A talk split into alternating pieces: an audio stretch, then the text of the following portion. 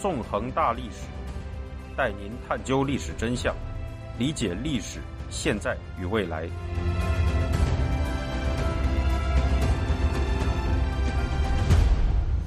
大家好，欢迎大家收听《纵横大历史》，我是主持人孙成。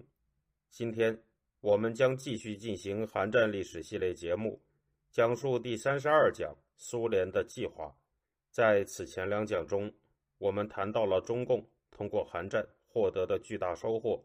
通过作为斯大林的棋子参加韩战，中共获得了斯大林的信任，并得到了苏联的大力援助。通过这些援助，中共得以完成“一五”计划，建立起了一套以重工业和国防工业为中心的畸形产业结构。为了维持这套产业结构，中共对农民发动了一场粮食战争，铺平了通往饿死三千多万人的大饥荒的道路。可以说，中共获得收获，实际上也就意味着民众遭遇巨大的苦难。值得追问的是。苏联利用中共进行韩战，并对中共进行大力援助，究竟是出于一种什么样的目的呢？在苏联的整体国际战略布局中，中共又究竟处在什么样的位置呢？苏联的国际战略布局又究竟是什么呢？在这一讲中，我们就将回答这些问题。要讲明白这些问题，我们在这里还是要重读一次。在第二讲中提到的一份历史文献，这份文献是斯大林在一九五零年八月二十七日用化名菲利波夫向捷克斯洛伐克共产党总书记哥特瓦尔德发出的电报。二零零七年，俄罗斯学者公布了这份被收录在档案中的电报。在电报里，斯大林说：“我们退出安理会后，美国陷进了对朝鲜的军事干涉。很明显。”美国的注意力从欧洲被引向了远东。从国际力量对比的观点来看，这一切是不是对我们有利呢？当然是。假设美国政府还继续被牵制在远东，并使中国加入解放朝鲜和争取本国独立的斗争，那会是什么样的结果呢？如第二讲所述，斯大林这封电报的背景。是一九五零年六月二十七日的联合国安理会会议，当时北韩军刚刚开始大举南侵，安理会在这一天的会议中对北韩的侵略行为进行了谴责，并号召联合国成员国向大韩民国提供援助。这场会议也是此后联合国军得以组建的基础。然而，苏联代表却故意缺席了这场至关重要的会议。致使这场从表面上看来对共产集权阵营极端不利的会议得以顺利进行。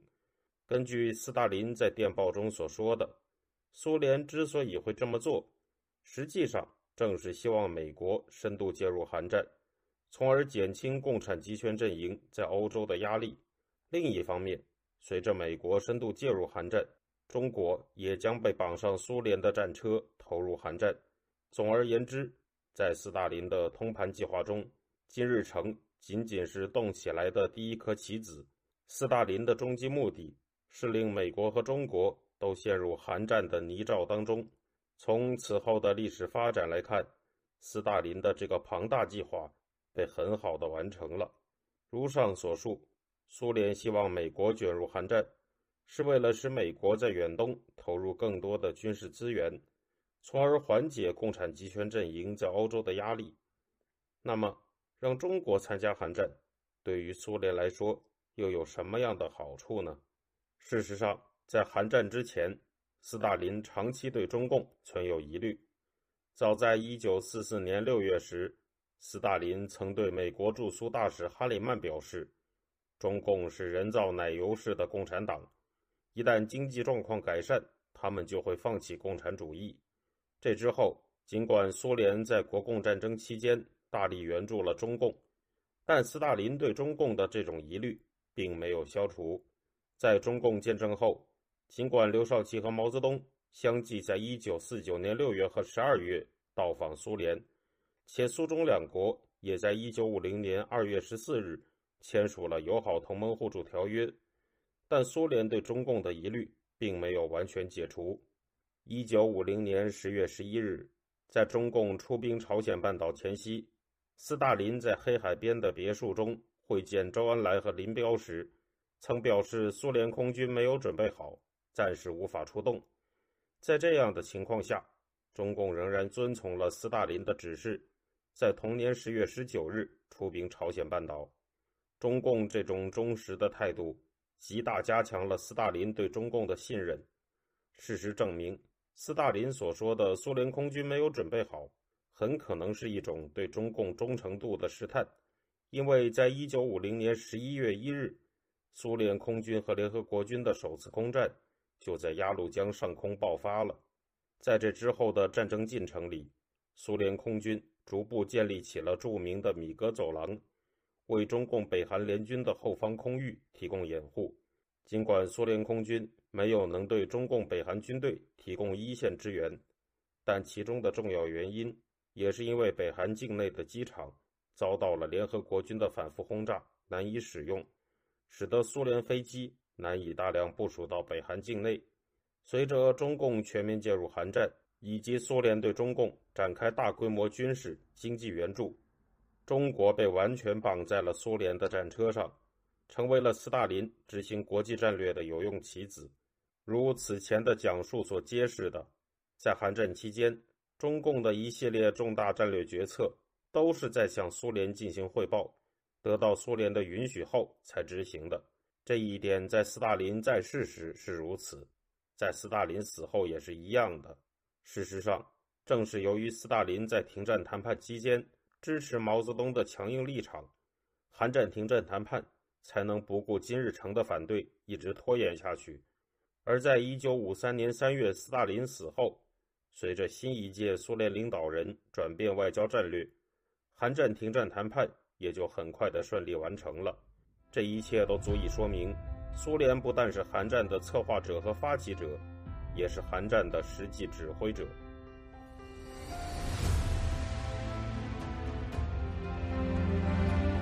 听众朋友。您现在收听的是自由亚洲电台纵横大历史栏目，我是主持人孙成。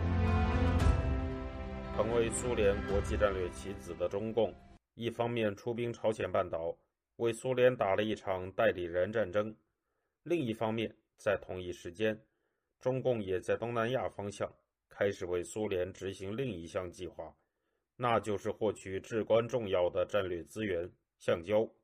当时。橡胶是国际上的稀有战略物资，苏联对橡胶有很大的需求。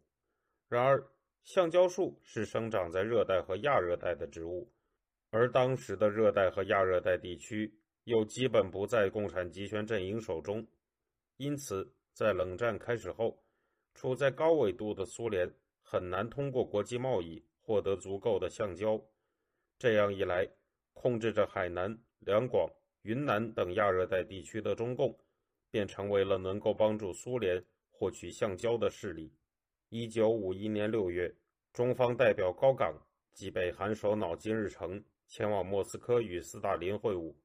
在这次会面里，斯大林向中方表示，他听说海南岛、雷州半岛和广州附近都有种植橡胶树的条件与可能。当时，斯大林表示，橡胶是重要的战略资源，苏联能够帮助中国种植橡胶树。他还提出了询问说：“这个问题你们是怎么研究的？是否已有实验田了？”在这之后，斯大林又致电毛泽东，表示：“帝国主义在战略物资上封锁我们，社会主义国家中只有中国可以种植橡胶，希望中国开辟橡胶园。”发展天然橡胶。在这之后，周恩来主持的中国政务院会议在同年八月通过了关于扩大培植橡胶树的决定，决定在广东、广西、云南、福建、四川等地应大力培植天然橡胶，并要求各省区从1952年到1957年种植天然橡胶700多万亩，争取十年后年产干胶10万吨。接下来，在一九五二年九月十五日，周恩来在莫斯科与苏联方面签订了关于苏联援助中国种植和搁置橡胶的协定。在签署协定的会谈中，斯大林告诉周恩来：“我们每年想从你们那里得到一点五至两万吨橡胶，你们说有困难，好像不同意。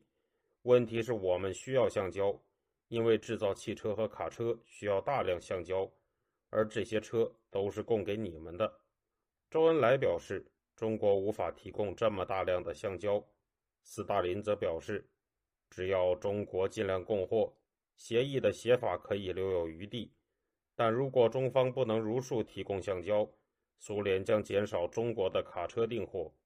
根据这一协定规定，苏联在1952至1955年间将向中国政府提供年利为百分之二的贷款。中国偿还贷款的方式是中国政府将以中国生产的橡胶偿还本协定的贷款及利息。而当中国未有自己生产的橡胶之前，则每年以从第三国尽可能购得之1.5至2万吨橡胶，并以多种稀有金属偿还。这样，就算中方无法生产出每年向苏联提供的1.5至2万吨橡胶，也要通过与第三国的贸易凑足这笔物资。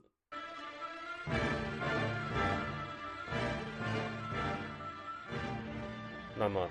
在中方具备这样的生产能力之前，究竟应该怎样凑足这些给苏联的进贡物资呢？当时，随着冷战的展开，自由世界已经对共产集权阵营进行了战略物资禁运。在这样的背景下，被称为“红色资本家”的香港亲共大商人霍英东发挥了他的作用。在一九五零到一九五三年之间。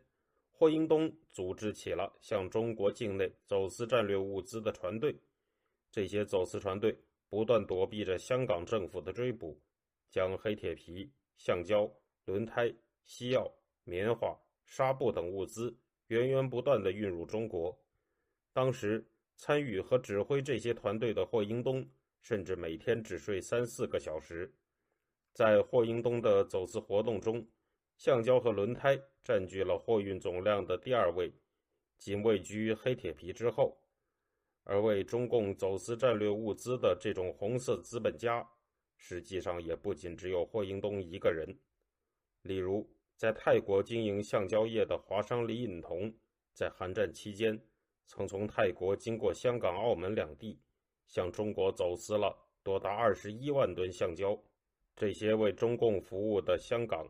东南亚华商的走私活动，在今天已经得到了中共的公开承认，但实际上，他们的这些行为不仅仅是在服务中共，更是苏联国际战略的一环。这样一幅更为广阔的历史图景就出现在了我们的眼前。通过指使金日成发动韩战，苏联成功的把美国拖进了韩战的泥潭。从而使美国的大量军事资源转移到远东，有效缓解了共产集权阵营在欧洲的压力。